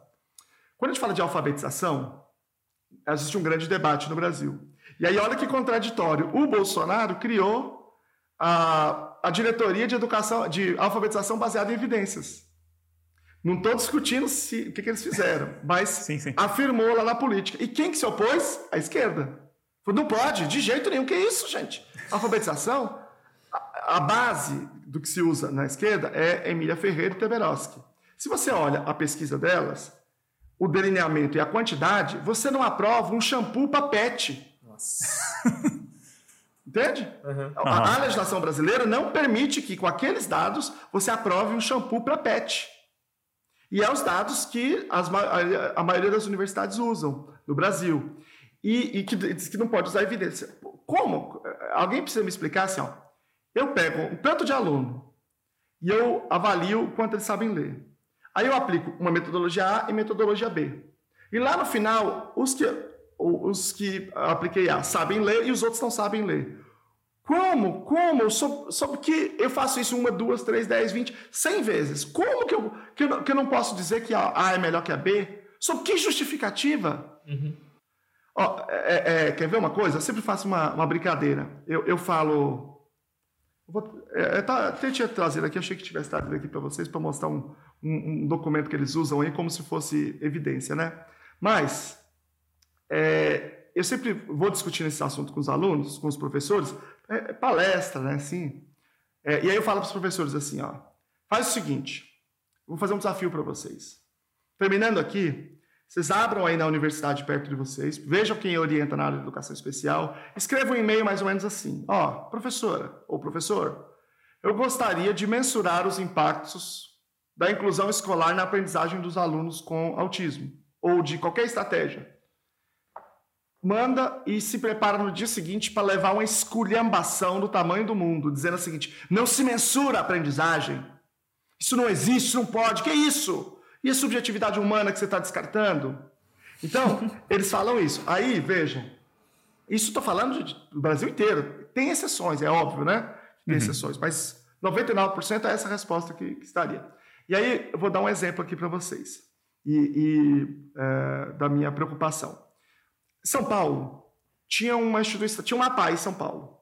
Certo? A APAI é uma escola, era uma escola especial lá. Os alunos, ao invés de irem para a escola comum, iam para lá certo? Alunos que tinham é, deficiência intelectual e, e, eventualmente tinham outras coisas. E aí eles fecharam a escola e virou um instituto para só atender contraturno. Então, quem ia para a escola comum poderia ir no contraturno e ir lá, como atendimento educacional especializado, certo? Bom, 109 alunos. Então, uma parte foi para outra cidade, uma parte foi para a escola comum e outra parte foi para a escola especializada, certo?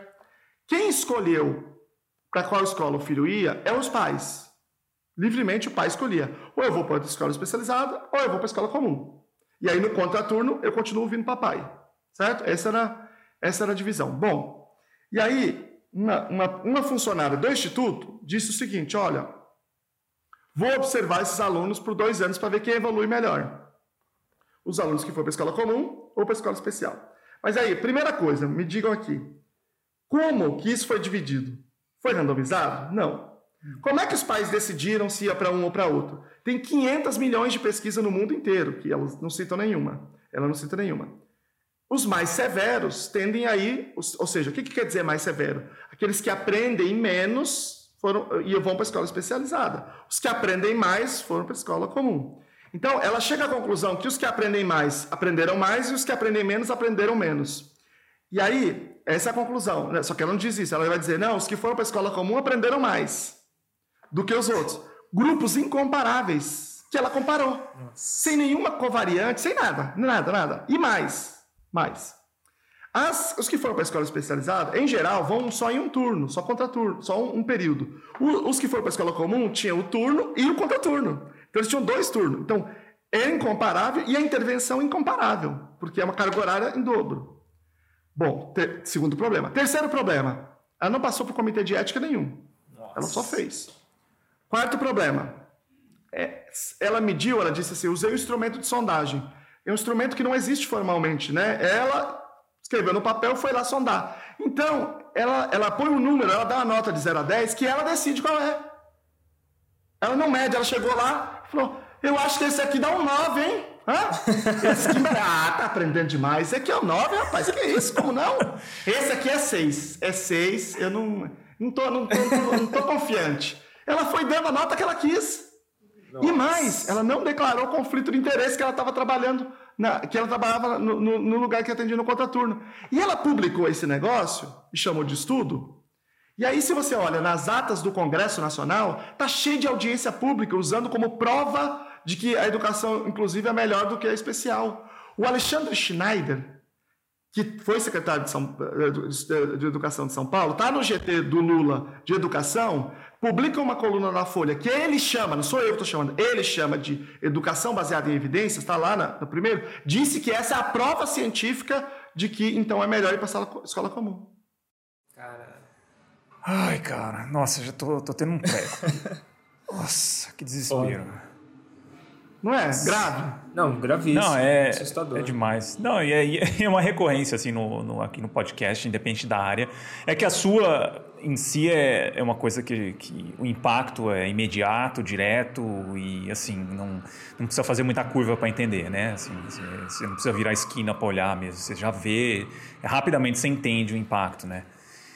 Mas é, é desesperador, cara. Essa questão de, de analfabetismo científico mesmo e a resistência de entender algumas coisas assim pelo lado pelo lado mesmo emocional mesmo, sabe? O número de pessoas estão sendo impactadas negativamente. Mas mesmo assim, essa resistência a, a, entendimento dessas coisas básicas de ciência é ainda uma coisa que, que é inacreditável, assim. É, é surreal. E, e Luciano, é, até para a gente finalizar, queria que você falasse um pouquinho sobre a, a Luna Aba. Né, que, é, e seu trabalho também de divulgação, no, você tem um canal grande no YouTube, você está no, no, no, Instagram, enfim, puder dar um, um, uma geral sobre o seu trabalho também, tanto divulgação quanto educação, a gente queria ouvir um pouquinho. Então, quando eu descobri que aquilo que eu tinha feito com meu filho não era o que tinha evidência, que na verdade havia claras evidências de que aquilo não funcionava. E quando eu entendi que muito, da, muito daquilo que eu encontrava no YouTube né, no, no, e no Google sobre autismo era falso, não era verdadeiro, porque existem inúmeras picaretagens. daqui a pouco eu quero falar só falar dessas picaretagens, porque Beleza. esses claro. perguntaram lá atrás eu não respondi muito bem, mas tem algumas importantes aqui para dizer. Então, eu, eu, eu é, decidi que, que, fazia sentido eu fazer algum tipo de comunicação e aí criei um canal no YouTube, né, que hoje se chama Lunaba, é o meu nome, e, e publiquei um livro que chama Transtorno do Espectro Autista, uma brevíssima introdução, que é um livro, assim, é, de fato introdutório, uma, uma linguagem que fosse acessível, mas que fosse rigorosamente fundamentado em ciência, né? E aí, depois do, do, canal criado, de fazer essa comunicação, eu e algumas outras pessoas montamos uma empresa, a Luna Aba, que é uma empresa que é, oferece intervenção clínica. Tem algumas clínicas que são físicas, né, que é em Curitiba e Rio de Janeiro, o restante é home-based, né, é entrega em casa. E que faz é, é, assessoria escolar, formação, tem muito curso, tem, tem é, curso na área com várias outras pessoas. E eu faço trabalho de divulgação científica no YouTube e no Instagram com o meu nome, Luciano Lacerda. É bom, bom de chamar de Luciano é esse, né? Que é fácil de achar. E aí, qual que é a ideia? Assim, é basicamente pegar ali algum, algum tópico de interesse, sumarizar as evidências para as pessoas, ou saiu uma pesquisa nova interessante, eu vou lá, apresento, saiu uma outra pesquisa nova interessante, eu vou lá, apresento, falo. É porque o problema é que as pesquisas saem sempre em inglês. Então, é, temos essa primeira barreira. Tem a segunda, que é metodológica, né? Às vezes as pessoas veem uma coisa lá e, e dizem, ah, nossa, saiu a prova de tal coisa.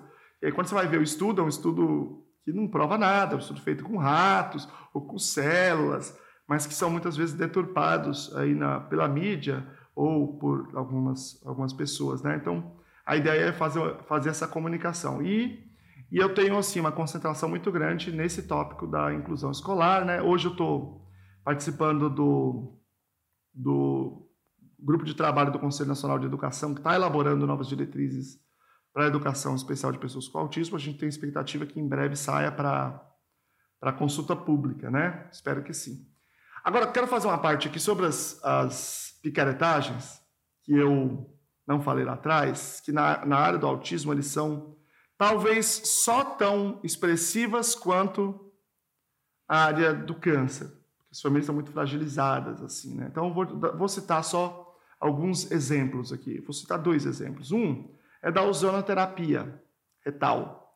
Então, a ideia de que é, colocar um cano no reto, né, no ânus das crianças e botar das crianças, ou adolescentes ou adultos e colocar ozônio nos seus, no seu reto poderia ser bom para o autismo.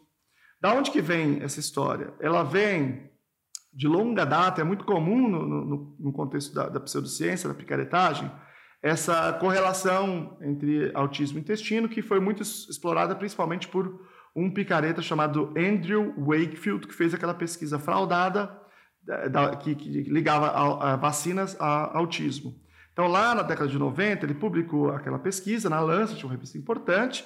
Né? Por quê? Por, porque ele tinha, ele tinha patenteado uma outra vacina que ele queria vender, porque ele tinha recebido propina do grupo de advogados. Então, todos os dados ali eram fraudados.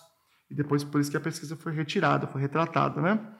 É, os assistentes de pesquisa olharam o intestino das crianças, não tinha nada, e aí no relatório final, lá no artigo, dizia que tinha. Né? Então, a base dele estava ali ligada à, à, ideia de que havia uma conexão com o intestino, que produziu autismo e tal. Isso, é, isso ainda é muito comum. É, o que, obviamente, a gente não está dizendo que o intestino não tem impacto sobre a saúde, né? É óbvio que tem. Sim. Mas essa correlação específica, ela não, é, não existe é, do jeito que as pessoas falam. Então, é, essa ideia, portanto, seria que você colocar o ozônio é, com acesso ali ao intestino causaria algum tipo de bem, né? E o ozônio ela é uma substância abrasiva, que não tem evidência para nada, é, nenhuma aplicação terapêutica. É proibido pelo Conselho Federal de Medicina, que olha que para ele se manifestar é porque a coisa é grave, porque ele se manifesta sobre nada, né? Mas isso é, é, proibido, a não ser na esfera da pesquisa, mas não existe, obviamente, nenhuma pesquisa sobre isso. Muito dificilmente um comitê de ética aprovaria um tipo de aberração dessa. É, mas infelizmente é muito é muito usual, né? E é um tipo de aplicação que, além de tudo, além de ser invasivo, além de ser abrasivo, além de não, não, não ter nenhum sentido biológico, nenhum sentido, nenhuma plausibilidade, ainda é profundamente invasivo, né? E é muito comum. E a outra coisa é, é uma coisa. Eu vou, eu vou contar aqui para vocês. Eu tenho certeza que vocês vão achar que eu estou exagerando, mas é, é, verdade, tá? Acreditem, depois vocês pesquisam, acreditem em mim por enquanto. Uhum. Ou, ou, pelo menos anotem aí. Não acreditem em mim nem em ninguém, acho que é a melhor posição. Mas é o seguinte: um cara chamado Jimmy Humble foi expulso da cientologia porque era muito louco. Da cientologia, eu disse. Ele diz o seguinte: que ele é um deus universal da galáxia de Andrômeda e que ele veio para a Terra para trazer a cura de todas as doenças. É, mas ele foca mais em autismo, malária, AIDS e câncer, e aí ele tem a cura, que é um alvejante de madeira.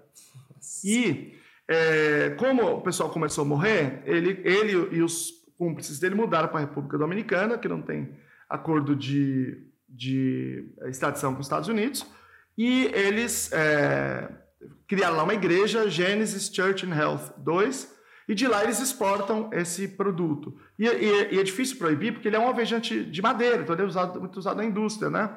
É, e aí eles dizem que se você der isso para a pessoa com autismo, vai matar os vermes misteriosos é, é, é, escondidos pela ciência que causam autismo. E eles diziam assim: você pode dar e que por 15 dias você vai ver os vermes saindo uh, nas fezes, que na verdade é quando o intestino começa a descamar, começa a se decompor. Né? É, é, a, a, autora do livro que descreve isso, né, que é a cúmplice dele, é a Carrie Rivera. Vira e mexe, eu vejo esse livro, por exemplo, na Livraria Cultura, na Amazon, em todos os lugares. De vez em quando, aí o pessoal faz a campanha e a gente consegue tirar, daqui a pouco volta. É, já tem notas do FDA sobre isso, da Anvisa, do, do, órgão de saúde da Inglaterra, todos os principais do mundo, né? Porque é, isso é uma prática muito comum, assim, meio underground agora, né? Porque é óbvio é, o quão maléfica ela é. é. No Brasil, por exemplo, é, foi muito divulgada pelo Laire Ribeiro, vocês sabem como ele é influente nesses círculos. Né? E, e, e, esses são só dois de muitos exemplos. Ah, outro exemplo muito comum é das dietas sem glúten, sem caseína e outros tipos de dieta. Sim. Nenhuma dieta tem evidência de nada para autismo. Pelo contrário, né, existem inúmeras pesquisas demonstrando que não tem efeito nenhum, exceto alguns efeitos negativos, né, por exemplo, aumento de probabilidade de seletividade alimentar, desenvolvimento de seletividade alimentar, é, diabetes tipo 2, problemas cardíacos, é, diminuição de oportunidades sociais. Então são coisas profundamente nocivas que circulam muito dentro da comunidade. Que batalha que você está, hein, Luciano? É uma área, é uma área dura, né? uma área muito difícil. E é uma área, cara, que tem, é assim, eu lembro que mamãe, mamãe faleceu de câncer.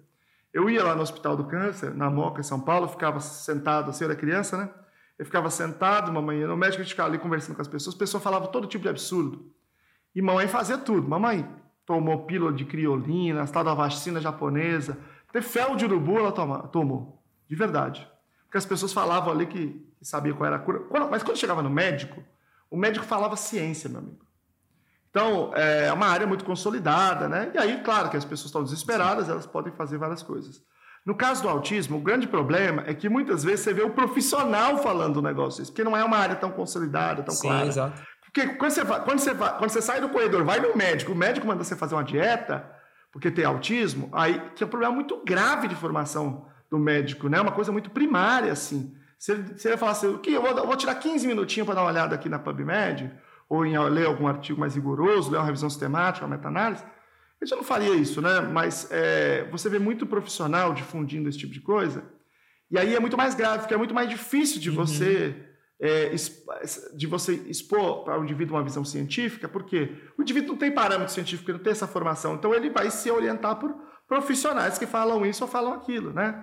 Então, eu, eu sempre falo, insisto muito, participei de uma banca essa semana, e alguém dizia assim, porque se basearam em estudos acadêmicos científicos. Eu falei assim, acadêmico científico parece que tudo que é acadêmico é científico, e não é. Né? Então, eu sempre enfatizo essa distinção entre academia e ciências. Ciência precisa utilizar o um método científico. Então, eu, eu, eu vejo que esse é um desafio que nós no autismo estamos enfrentando, mas que é um cenário já muito diferente de 10 anos atrás. Né? Uhum. Qualquer grande evento de autismo 10 anos atrás, qualquer um grande evento teria palestras de picaretagem, né? essas que eu citei aqui, por exemplo. E hoje é muito difícil né, é, a gente encontrar isso. Então, eu acho que o cenário tem mudado positivamente, mas não na área da educação. Na área da educação é, é muito lento e, uma coisa muito pontual. É, é uma, é a, e é a área mais preocupante, porque é onde os brasileiros apresentam maior sofrimento. É uma pesquisa.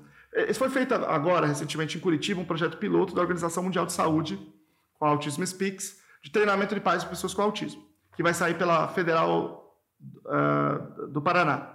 Eles não foram publicados ainda esses estudos, mas a OMS particularmente está muito impressionada, foi coletado muitos dados, eu acompanhei um pouco o estudo, e eles perguntavam onde que gerava mais sofrimento para as famílias com vários transtornos do desenvolvimento, não só autismo. E a área que mais traz sofrimento é a escola. Então a escola, é, a situação é muito grave e a cultura é, anticientífica é muito sólida, muito solidificada. Então eu acho que é a área mais difícil que a gente tem de dialogar. É mais fácil conversar com o professor, mas quando você chega na esfera acadêmica, em que a pessoa não tem contato com a sala de aula, com a realidade, Sim. fica num, numa, numa, numa posição muito, muito distante, é, é realmente mais difícil. Caramba. É. Luciano, obrigado, cara, mais uma vez por participar aí, trocar essa ideia. É, espera que. A gente vai colocar na descrição do episódio também todas as suas redes e tudo mais. Na tela também vai ter alguma das suas redes aí. Então, para quem quiser se aprofundar e, e, ter acesso a conhecimento uh, muito bom sobre o tema, né, com base científica. Então, os canais do Luciano vão estar listados aí. E é isso. Muito obrigado, Luciano. Muito obrigado, Caio. Obrigado, Bruno. Obrigado a todo mundo. Foi um prazer estar aqui no Universo Generalista. Nossa, valeu, valeu. Luciano. Um abraço, pessoal. Ah, bom. Falou, um galera. Obrigado por ouvir esse episódio até o final. Se você gosta do nosso trabalho, não deixe de contribuir financeiramente com ele através do nosso Apoia-se. Você encontra o link na descrição do episódio. Tornando-se apoiador, você saberá de antemão quem são os nossos próximos entrevistados e poderá enviar suas perguntas, além de poder sugerir temas e pessoas para entrevistarmos. Um agradecimento aos nossos apoiadores, Adalberto Soares, Alexandre de Marcos Ramos, Ana Paula Oshida, Eric Bragança da Silva, Jonas Fernando Magna Bosco, Leonardo Oshiro, Maurício Nosnica Penessor, Pablo Santurbano, Paulo Bastos, Valéria Duarte Garcia, Veridiana Martinucci.